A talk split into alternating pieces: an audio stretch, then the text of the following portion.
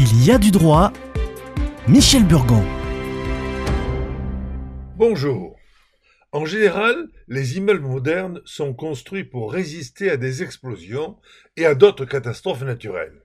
Cependant, si l'immeuble est ancien, s'il y a des signes de faiblesse structurelle, il est possible que l'immeuble soit plus vulnérable.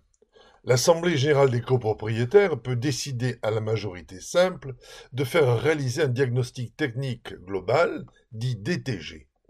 Il est aussi obligatoire dans certains cas, avant la mise en copropriété, ou sur demande de l'administration lorsque la copropriété présente des désordres en termes de sécurité.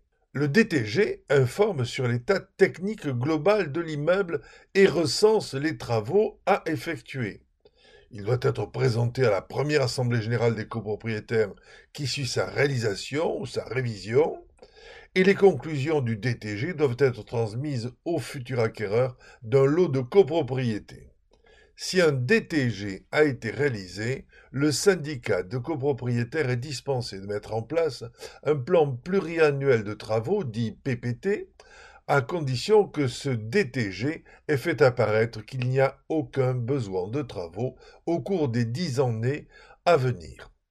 La réalisation du DTG doit être confiée à un professionnel qui va chercher des informations, l'analyse de l'état apparent des parties communes, les couloirs, chaudières, canalisations, garde-corps et des terrains, jardins, parcs affectés à l'usage ou à l'utilité des habitants, et les équipements communs de l'immeuble, son état technique au regard des obligations légales et réglementaires au titre de la construction, l'analyse des améliorations possibles de la gestion technique et patrimoniale de l'immeuble, le diagnostic de performance énergétique de l'immeuble et une évaluation sommaire du coût et une liste des travaux nécessaires à la conservation, à la préservation de la santé et de la sécurité des occupants et à la réalisation d'économies d'énergie.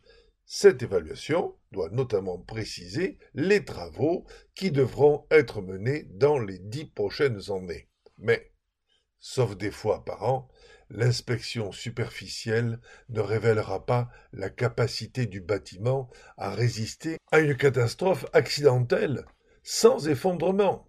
Il faudra faciliter la consultation des documents ayant servi à la demande de permis de construire et le permis de construire lui-même, ces documents, qui sont à conserver définitivement à titre informatif, seront indispensables au diagnostiqueur.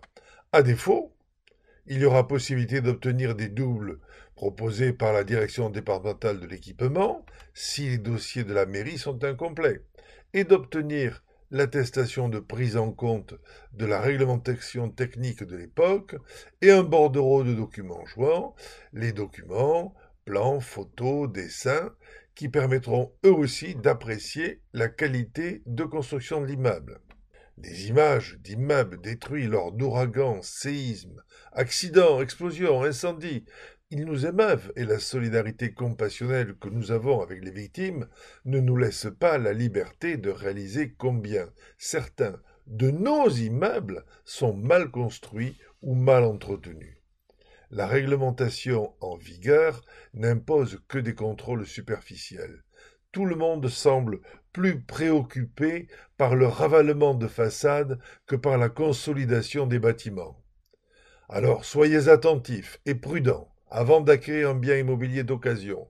Le risque d'effondrement est à tort peu envisagé, que ce soit dans les lieux privilégiés comme les grandes cités modernes, ou moins réglementés comme dans les pays en voie de développement. À la semaine prochaine.